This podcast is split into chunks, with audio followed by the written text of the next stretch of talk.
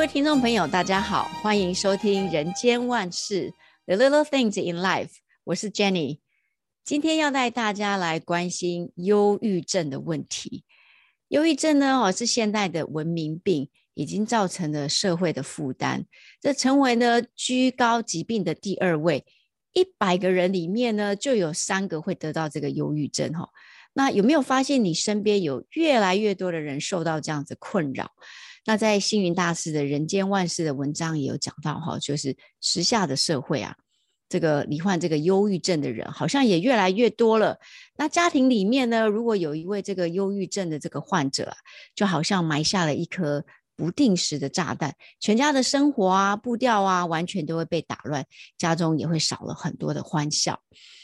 那我们今天呢，请到了两位非常特别的嘉宾，来聊聊怎么样用专业的角度来帮助这个忧郁症哈。那怎么样用来信仰呢？跟佛法来帮助自己，同时呢，也帮助你身边的人。首先呢，要来介绍这一位是我一位非常敬仰而且非常熟悉的法师哦。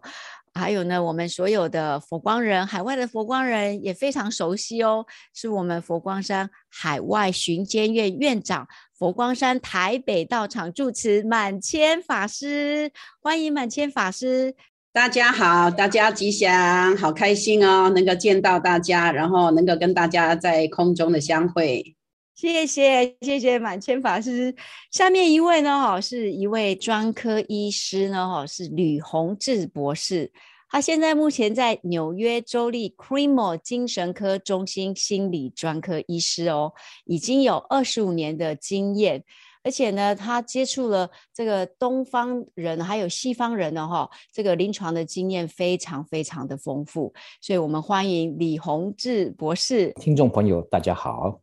我们今天节目非常的开心，请到两位嘉宾哦。那首先呢，哦，我要问这个吕医师哈，这个呃，我们刚才有提到这个这个忧忧郁症嘛哈。那我知道你有很多这个二十五年临床的经验。那我首先要问就是说，到底什么是忧郁症？那忧郁及忧郁症，还有现在的这个躁郁症，到底它的差别是在哪里呢？忧郁症跟躁郁症，其实如果用英文可能会比较清楚一点。躁郁症的话，就那个在我知道，在中国那边把它分成叫做两极化的情感，嗯，那那 bipolar，那所以这样英文可能会比较清楚。以前英文里面那个躁郁症其实是 manic depression，所以讲的其实也是、嗯、它跟主要的 depression 有点不一样，是 depression 就只有。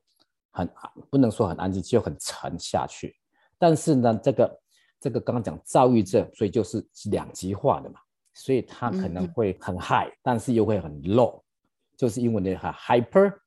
跟 hypo。所以这两个呢，我们大家可以做多做一点去一些讨论。所以刚才刚才吕医师说，这个这个忧郁症就代表说它是持续性的，然后躁郁症它的情绪上面会有起伏的，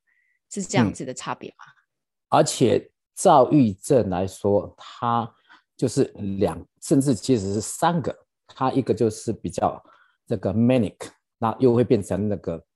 hypo，会比较 depressed。但是有时候它又会交互，但是这个时间呢，可长可短。那不同的案例就会不同的状况跑出来了。通常我们在说，就是大概三个月左右就会。有点变化，那短一点的话，甚至两个星期之后，就会变从这个精神旺盛，变到现在都没力气要躺在床上了，人就就变成都很消极了，所以都有可能。嗯嗯嗯，满谦法师呢？那你以你多年在海外弘法的经验哦，有没有接触过这样子忧郁症的信徒呢？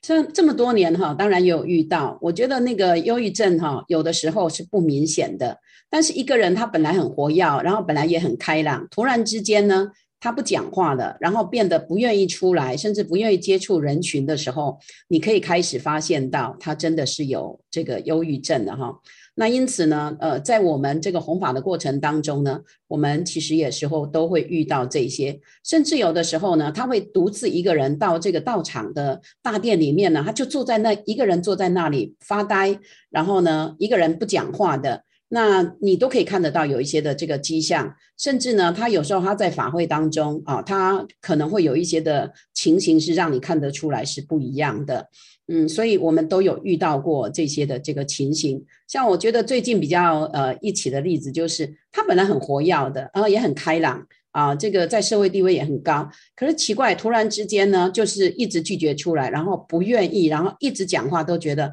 他很羞愧啦，啊，他感觉就是。啊，他不要出来跟人接触啦。那我们其实就可以看得到有这些的这个情形哈。我们在佛光会里面也可以看得到，因为会员非常的多嘛。那有时候是透过会员来介绍，比如说他可能他的亲友、他的什么人，或是他可能认识的这个邻居啊，那需要我们协助啊。所以其实，在佛门里面是蛮多这种情形的。好，那这个是我们看到忧郁症呢，其实呃，在社会上确实现在我看到，以我看到的数据啊。好像比 Jenny 你你所讲的还要更更高啊，更多 还要更多，对对对，还要更多，所以我觉得好好惊人哦。那不单是在这个，嗯、就是说啊，你说在这个亚洲的社会，其实欧洲的社会哈，我记得我在瑞士的时候，我很惊讶哈，这个欧洲呢，十一月是自杀潮，你知道为什么是自杀潮吗？我们都我们总认为说，哎，如果是物质缺乏的时候呢，哈。很奇怪，这些些地方反而你觉得那个自杀的比例不会很高的，可是很奇怪，那为什么像在澳洲，它的自杀比例也很高？那在欧洲十一月是自杀潮，为什么？因为这个时间都是天气转凉、很寒冷的时候，天色变得很暗。你知道那个冬天呢？欧洲大概三月就呃三点就开始天色就黑了。你知道，当一个人在忧郁的时候，他看到这个天色，甚至天气阴阴暗暗，甚至这么样的寒冷的时候，他的心情更加的这个郁闷。所以我当时我就觉得，哎，好惊讶，哎，这个国家什么都不缺，而且这个国民所得这么高，它简直是一个天堂的地方。那为什么这种反而这种自杀甚至呢忧郁的人会这么多呢？天气有关系之外，还有就是呢，因为。什么都不缺的结果，反而就是心理空虚。那心理空虚，他找不到目标的时候，反而就这种人呢，啊，他就很容易忧郁，就是啊，造成了这样的一个情形。那这种情形，其实家人也很辛苦，他自己也很辛苦。但是有学佛的，我觉得有学佛在佛门里面呢，我看到，因为有同参道友，甚至在佛光会里面有人关怀，好，哪怕是老人，现在老人的情形也很多啊。那老人也很容易，因为他整天关在家里，他也很容易得到这种忧郁啊。但是因为有人关怀，然后不断打电话给他，不断的甚至约他出来的时候，我觉得像这种情形改善的会比较快，而且因为有佛法嘛，有信仰。那有信仰的时候呢，很快的，呃，就是当他有这种情形的时候，教他一些方法啦，比如说他在拜佛当中，或者是呢，啊，他在这个诵经当中，甚至我最近发现抄经是非常有用的，啊，因为我遇到一个这种情形，他透过抄经了半年一年之后，你可以看到他的精神整个改善非常多，他愿意走出来，愿意跟人群的接触哈，而且你感觉他开朗，话也多了。那个忧郁很严重的时候，你一个小时里面听不到他三句话，但是呢，当他透过了这样半年、一年这样子呢，我发现，诶，他的念头因为专注在这个抄经上面，在经文的时候呢，诶，他的念头在不断的转当中呢，你就发现他出来，他开始讲话比较多了，而且他愿意参与听经的课程啊，甚至有一些啊读书会的课程啊，那我们就知道说，哦，这种真的对他有很大的这个帮助。所以满谦满谦法师说的部分就是说啊，像刚刚就你问说，哎，那是有没有看过这些忧郁症的人？其实就是说你在这个大庭广众就会看到这个人其实有点不一样，哪里不一样？他忧心忡忡，话可能比以前少，就像说会坐在佛堂里面一个人单独在那边坐，或者是他的教会里面就单独坐。他可能希望找到另外一种慰藉，或者是觉得说太多人太吵了，他没有办法接受那些部分。因为忧郁症的人其实很怕吵，他对自己都已经看不清楚他的部分。还有另外一个刚刚讲到这个季节性的部分，像北欧那边没有错，因为又像到北极的话，它有整个三个月天都是黑的，三个月天白就是二十四小时都是白昼。二十四个小时都是黑夜，那这个的有一个研究也谈到呢，就是在美国西雅图这边呃，西雅图那边其实也是比较纬度稍微再比纽约再高一点。我在纽约嘛，那那边早一点，也就天都乌嘛嘛黑了。那黑的话，给很多人的心情有一种不同的压力。那刚刚法师说的部分，这个就是如果照我们这边说的话，就是有些人变成那个叫做季节性的忧郁症。嗯，他本来以就是变成这个天气转换的时候，他本来都是就像那个鸡哦。要天黑了，要到那个屋子里面去。嗯、那那现在他就得赶快，不是躲起来，要找个地方比较让他能够温暖一点的，然后灯比较亮一点的啊。所以这又扯到说、嗯、这边的话，有一种就叫做那个，就叫就像我们去做那个美容的时候嘛，那个做做敷脸的时候，那个那个美容师不是弄很灯很亮的嘛？这边就有另外一种叫做用那个叫做用灯光治疗。让那些比较忧郁症的人去买那种特殊的灯治疗忧郁症啊？对对对，就直接买一个灯，就请你喊给他看这样子敷哎，然后就就这样子让那个他的这个部分会比较减低一点。那还是有那，因为我刚刚有讲到那个自杀的部分，就是在一那个自杀在西雅图这个城市，冬天黑得早，下的雨又很大一颗，很多下雨的时候，所以大家都。比较没有像说我们人都是喜欢有那个社交场合的部分变少了，所以西雅图曾经一度是美国自杀率最高的一个城市，尤其是冬天的时候，还就是差不多是像法师说的，这个冬天会让人这样子产生不同的跟环跟环境的连接，结果结果是接不好。那像我说边的话，有一些病人，我就跟他们说去买灯。还真有效，哎，所以那个吕医师刚刚讲到的哈，在欧洲啊，冬天呢、啊，其实他们很喜欢点灯啊，呃，点那个为什么呢？因为那个蜡烛啊，点蜡烛呢，它感觉给你温暖哈，除了房间里面有暖气之外，嗯、但是那个灯它感觉给你有一种光明的感觉哈，然后呢，他会觉得比较舒服一点。这个其实我我根本。对忧郁症搞不清楚哈，是我到了，我以前在澳洲住了十年，然后我到了欧洲呢，哎，我就发现奇怪，这种这么富有的国家，为什么老是这种情况？点灯。那不过确实北欧哦，因为呢天气又冷，然后有时候两点半、三点天色已经黑暗下来的哈，他很容易受到这种情绪的影响。那确实我感觉这些人他们很怕吵，他不要去靠近人群，那他就会自己躲着。那但是自己躲着的时候，如果又没有人在旁边关心他的时候，他就会越来越忧郁，越来越担忧，越来情绪就会越不能控制哈。其实我觉得为什么要去晒太阳，你知道吗？我觉得晒太阳很重要诶。这个欧洲，我记得北欧的人哈，特别喜欢在那个夏天呐，飞到南欧去晒太阳。为什么？因为那个。维他命 D 吸收够呢，然后呢，它整个一年度的这个够的话，它不容易造成这个忧郁哈。所以我觉得这种透过了大自然太阳的这个方法也是非常好。那我们在佛门里面呢，因为我们通常大殿里面一定是很光明的嘛，因为佛前一定都有，除了有这个灯之外，有光明之外，那他透过了慢慢的这个拜佛呢，他也会对他很有帮助。因为我觉得那个运动其实还蛮重要的哈，就在佛里面。就像我们禅坐之前呢、我们都要先做一些暖身的运动，所以他一定要先调身。他调身呢，然后他要把身呢调的，你就是好像把你自己嗡啊有没有？然后就好像说那个呃选手，他一定要先把他这个先把他暖和了之后，他才能够去做这些剧烈的运动。但是呢，只要他有适度的在拜佛当中呢，呃。我们讲说，当然这个礼佛一拜呀，罪灭河沙哈。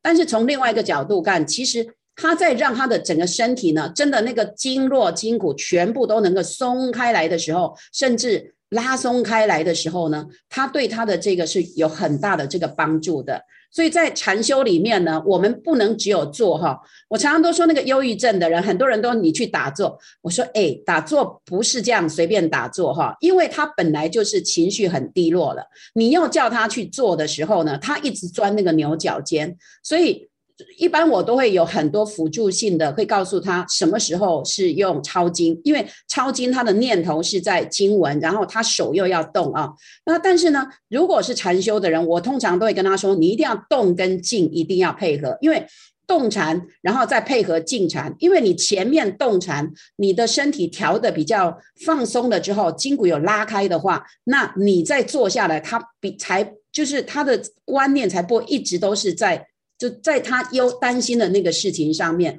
对他的效果会比较好。所以在佛法里面有很多方法，但是要懂得不能一成不变，说，哎，你去打坐，他越做他越忧郁怎么办？啊，因为他的念头就转不出来的时候，所以其实我觉得有一些是要另外的这个方法来协助他的。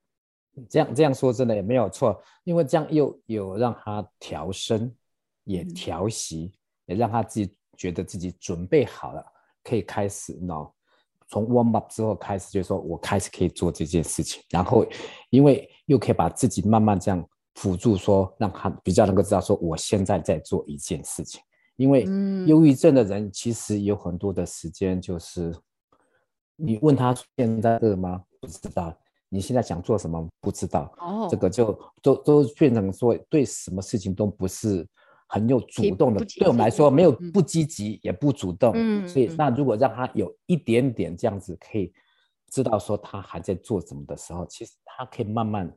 提醒自己，就像就像说，就是说我们说抄经也好，或打坐也好，那做做我这一行的话，我就是说，那你去外面走一走路啊，看看外面的东西啊，不要自己这，但是也不用走太多，但是要走路嘛，所以就是我们现在不是有那个。那个 app 上面都说，医生都说啊，你现在啊，一瓦靠干了，一天至少走一万步，那你就会比较好了，啊，就比较健康了。但我会跟我的病人说，你走三千步也可以，如果说一万步走不到，所以有时候呢，嗯，就是说在在这给他的一些啊忠告也好，一些建议也好，就是说让他。能够知道说比较可可行性的部分，那所以刚刚师傅讲说，你不要一下就做这么这个东西，因为你也许你的时间，因为我们所看到的，我想师傅阅阅人无数就知道说这个应该比较合适什么样的状况，所以就变成说我们再从另外角度看，说是应该说对症下药吧，就是让他这个人能够接受到他的接受的方式是这样子的。那接下来呢？哦，这个星云大师在文章里面讲到这个忧郁症有几种状况。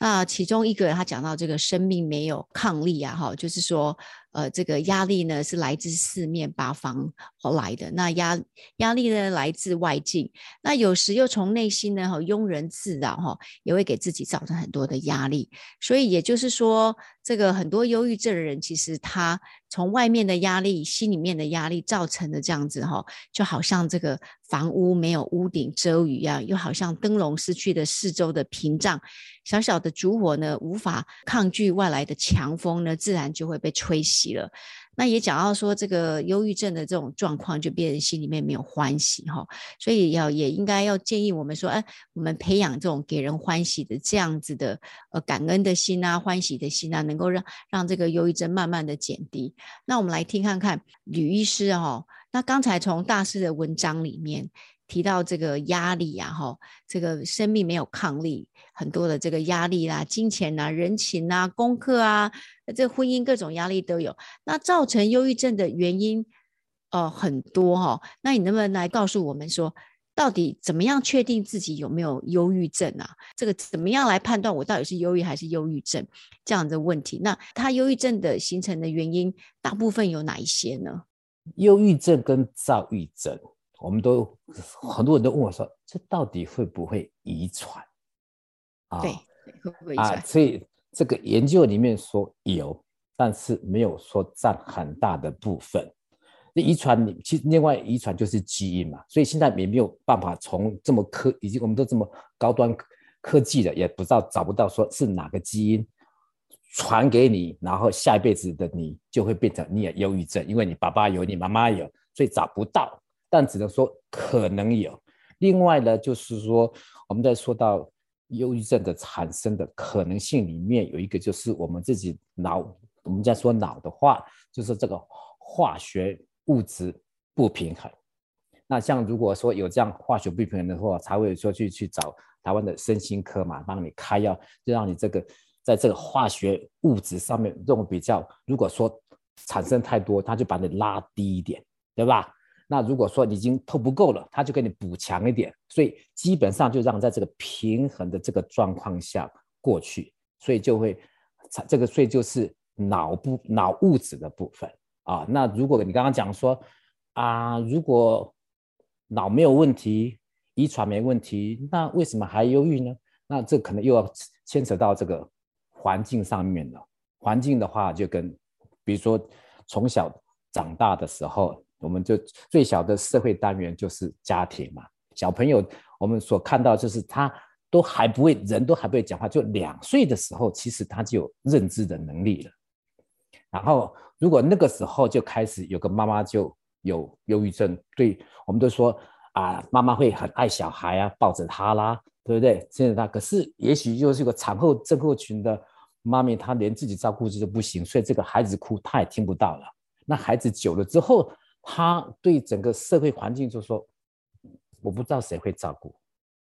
那那就从那个开始，可能就有一个状况产生了。所以环境也有很多，或者是像我们现在。学生也好，对不对？或者对家庭，然后甚至讲多一点，那、嗯嗯、长大要去上学咯。上学我们要，嗯、我们家长都说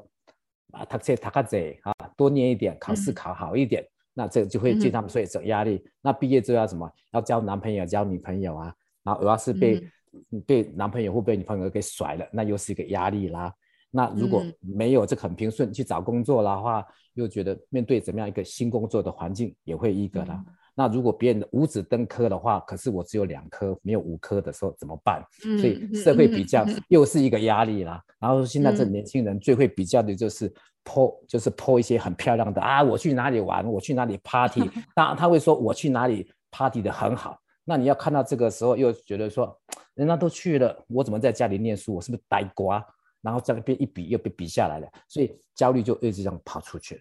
所以环境的一个。冲击跟刺激变成，我会觉得说，在现代文明社会里面，反而变成是一个很大的压力来源，甚至有这种这种在这个社交媒体上面，就有男朋友跟女朋友，然后男朋友就跟这个女朋友说：“我现在觉得生活没有望了，然后呢，我想死。”你知道这个女朋友经常跟他说：“那你就去死吧。”哦，所以他就去死了，就这样子。嗯、所以，所以你看，这个、哦、这个、这个压力对他来说一种压力。我本来想找你抒发一下，说我心里很难过，对不对？那那你现在，然后他就说，我管你呢，我同意你去死，我赞成你去死。嗯、那我们这个就就这样子啊。然后就就在美国这边，所以那个小女生就变成被判成谋杀罪。哦，这样啊。嗯。哦。所以就是说，他鼓鼓励他去去，虽然他没有直接直接直接的鼓励你去，可是间接嘛，这样也是啊。但是所以现在就变成另外的话，还有我在想，就是所以这么多的啊焦虑也好，躁郁也好，嗯，本质上有很多我们说到的 EQ 嘛，跟这个抗压都可能要再做一些调整。因为越我今天其实还有一个都已经六十岁，今天我的新病人来看我的时候，因为我们前一阵这边有这个，就是像做台风，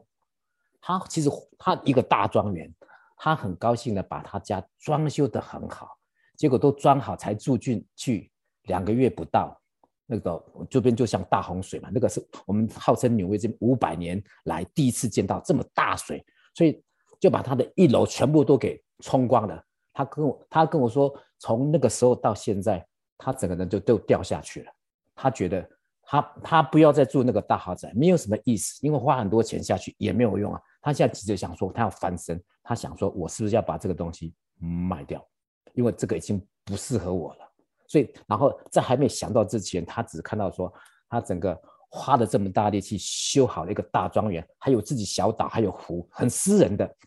他说他跟太太就可以。其实是很好一个地方，我知道那个地点，但是他现在就觉得说他人生无望，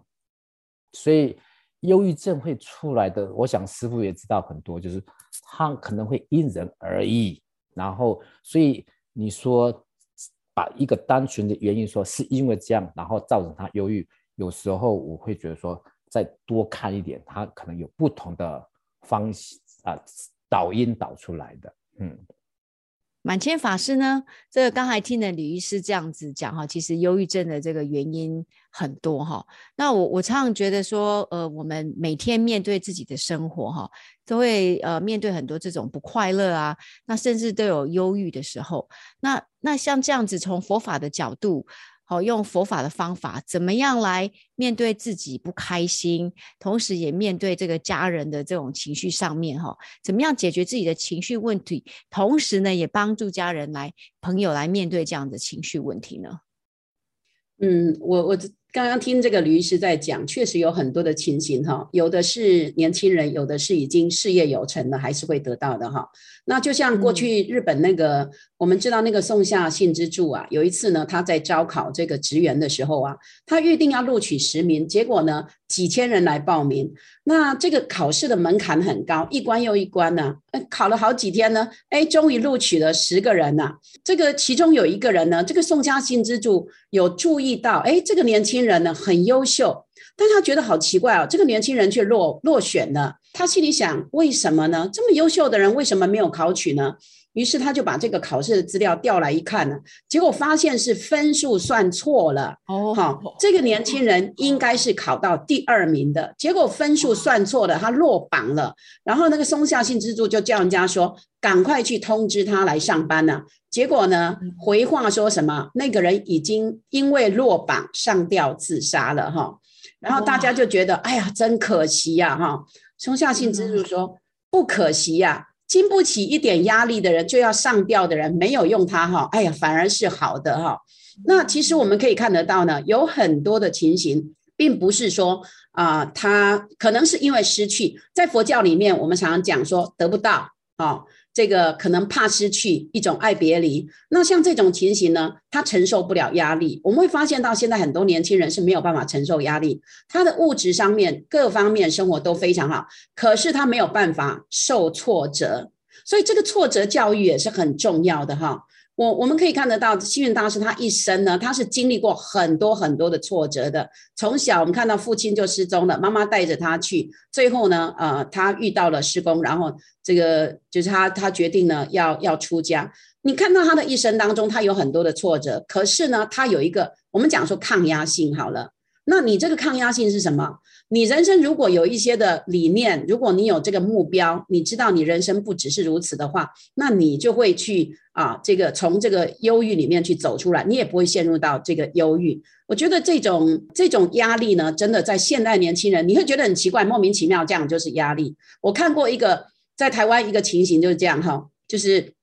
有一个老师呢，他跟我讲这个情形，他们是补习班的老师哈，他说有一个学生呐、这个学生呢，非常的优秀哈，他考试的时候呢，你知道这个哥哥姐姐都非常的优秀了哈，因为爸爸是教授嘛哈，那哥哥姐姐都是台大医学院的，那他自己呢想哥哥姐姐是这么优秀，那我也希望能够考好，结果他大专联考那一年呢，他考得不好，他考完试他已经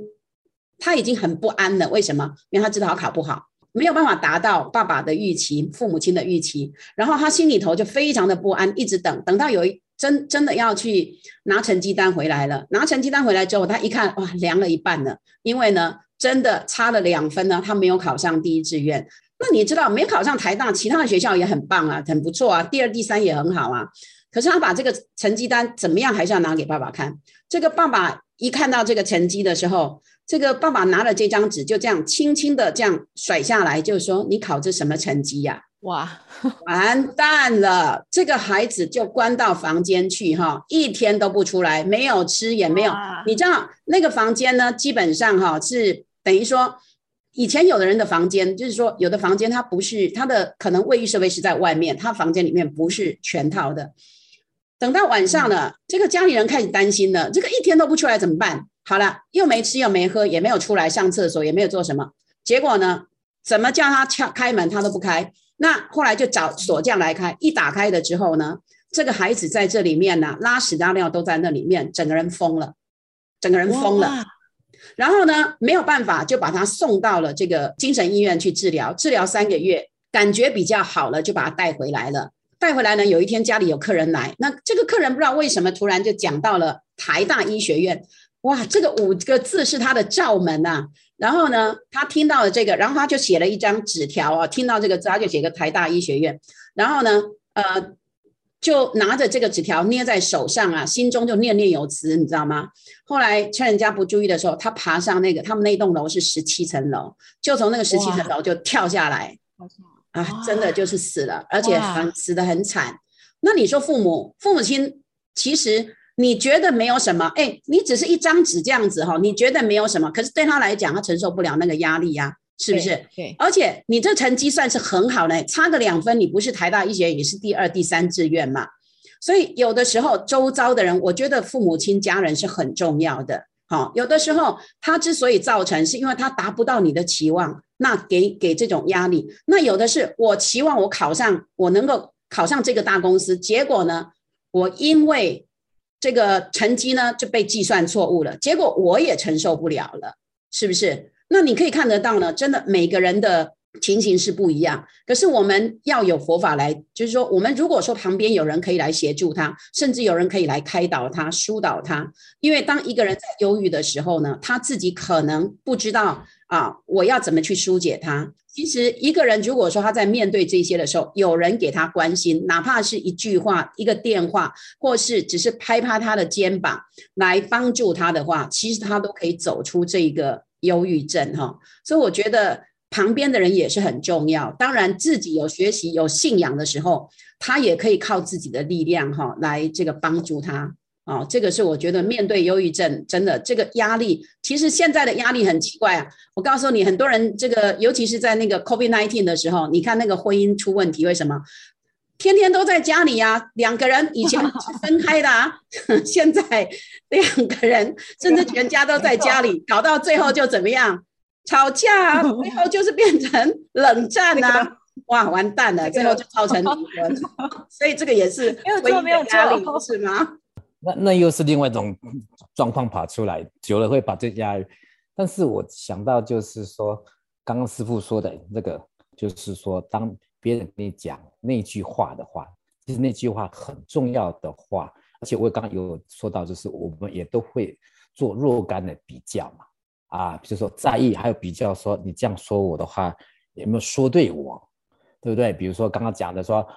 大两个两个哥哥姐姐也许都已经都都上台，都不是都已经上台大，那我是不是上得了台大？那自己都已经有这样的一个期许，说我如果努力也可能上，所以有一个预设的目标。那现在预设目标又变成没达到，所以有时候忧郁症的状况就是，他们也希望设一个好目标嘛，然后做到他们能够做到的部分，但是已经没做到，就这个在做比较一下又被比下来的时候，他就已经够不舒服了。那旁边的人，其实我们也不是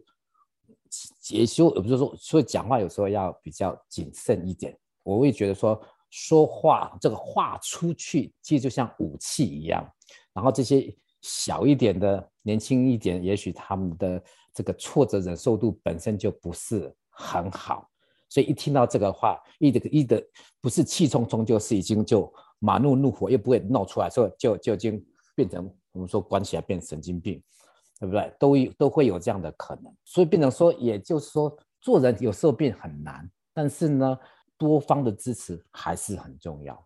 所以那个李医师讲哈，李医师刚在讲那个言语啊，所以这个星云大师常常在讲说，那个讲话要给人信心，要给人欢喜啊，要给人希望，要给人方便哈。我觉得那个讲话很重要，你这句话如果出去会伤害到他，你都不能讲。但这句话出去，他欢不欢喜你很重要啊，因为你要知道，有忧郁症的人，他的心理上面可能已经就是不健康了，他可能很有怀疑，就已经有怀疑心呐，甚至呢，他也没办法看到，哎，别人好，可是我不行，他看不开，他想不开的时候，他会自我闭塞，他会很很孤僻，他会很偏激，然后会很执着，那这种情形就很容易造成了这个忧郁症。所以怎么样的啊、这种在周遭的人，我觉得这个给呀、啊，那但是当别人没有给你的时候，你想办法要给自己啊，啊、那个我就觉得那个大师呢，他写了佛很多的那个佛光祈愿文啊，哎，我觉得那真的很棒。为什么？当一个人真的，比如说他他如果一个没有信心的人，他就去念为自我信心祈愿文的时候，他真的也可以给自己给自己欢喜，也可以给自己光明，也可以给自己的啊这种信心。我觉得这个也是很需要的哈。所以就就刚刚李医师在讲的，我觉得这也是一个很好的方法。刚才听满谦法师还有吕医师呢哈，呃这么多的这个案例啊哈，呃真的就带入了这个大师的文章里面哈，提到说。忧郁症呢，哈，他这个现象，生活会没有目标啊，哈，就是忧郁症的人不但生活没有目标，而且呢，喜欢钻牛角尖，凡事想不开，一件事呢，一句话呢，就会把他这个忧郁啊，记在心里，没有适当的疏解发泄，就很难不罹患忧郁症这样的问题，哈，所以我们在处事上面，我们要培养哦这种。人生的积极的不断呢，走出去服务大众，为大众呃设想的这样子的精神出来。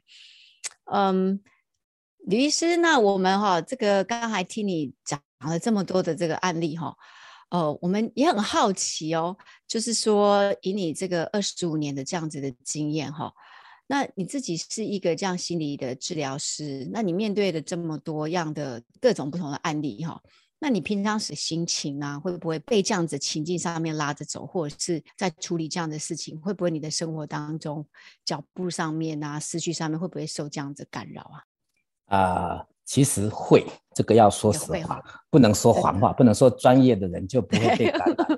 因为专业的人不是机器人，因为也是有血有泪的人，然后因为因为每一个时间的撞击会发生不同的事情。啊，所以这么一路心路走过来，其实看到很多不同的状况。就像我们在还在受训练的时候，我们自己也被要求去当病人哦，因为这是个训练过程，要在那边躺着，或者就是把你的心声要试着抛出来哇啊，然后呢，在这个我们这这帮人做疗程的过程里面，嗯，其实也也是被。提醒说你自己呢，有自己的身心状况，还是可以，还是需要去找专业的辅导哦。所以不是不是说不是说自己 学完了就什么都厉害了，真的不是这样。因为别这一行是啊、呃，学做到老学到老，有事情还是会发生。那你平常时你自己呢，心情受到影响，那你自己怎么去调试它嘞？就像我今天下班还还没跟你讲话之前。我就赶快跑去健身房去把这个体力消耗一下也好，或是伸展一下，用不同的方式去啊、舒展一下，这是第一个。还有第二个，从其实我回到家的时候，我需要给自己一点小小的空间，不讲话，或者是我家里刚好是这种前前面后院还有一些算是草地，我把它弄成全是拿来种花。其实花的成长其实跟人这个。精神病患真的很像，你要好好的照顾他，要怎么去剪接这些花，然后这些病人精神病患有时候让我就想到说，就是这样子把它好好的处理，然后呢处理好，他一定会好一点嘛？其实也不见得，他还是需要有很多阳光，要有养分，要有其他的不同的因素，所以我要跟自己说，我是在做一件事情，希望把它做好，然后如果他。会有不同的反应出来，我就继续努力，然后不能太伤心，也不要太骄傲，因为助人的这个事情呢，是要看得很淡。就像师傅说的，我们都在帮人家，所以我用不同的方式去让我自己平静下来，因为他们的故事很多很深，有时候甚至很难理解。还有一个其实有点困难的是。要跟自己说，要幽默一点，因为事情都很严重，啊，你不能够把事情用很严重、很每次都很严重的处理。病人已经搞成这样子的话，你再严重下去会搞不清楚整个。我现在才发现李医师啊不简单哦，因为要把自己的这个身心哦，不但是稳定住啊，而且哈、哦、还要你这个就是我们所谓这个 mindset 哦，你必须要不停的在我们佛教里面讲说，呃，转念啊。每一个当下哈，每一个病人来的时候，你必须要用你自己的方式帮他们，帮他们转念，自己也要转念，这个真的是很不简单。今天的节目呢，非常谢谢满谦法师及李博士。我们会在下一个单元呢，继续邀请两位嘉宾，关心怎么样来帮助我们身边的亲朋好友呢，呃，度过这样子忧郁症的问题哈。还有呢，怎么样可以让我们预防我们这个平常时所面对的情绪问题？请锁定我们的频道哦。假如您喜欢我们的 Podcast，请不要忘记在下面点阅、按赞、留言哦。同时，我们有提供星云大师的文章，请在我们的 Podcast 下方点阅。谢谢收听《人间万事》The Little Thing in Life，下次见喽，拜拜。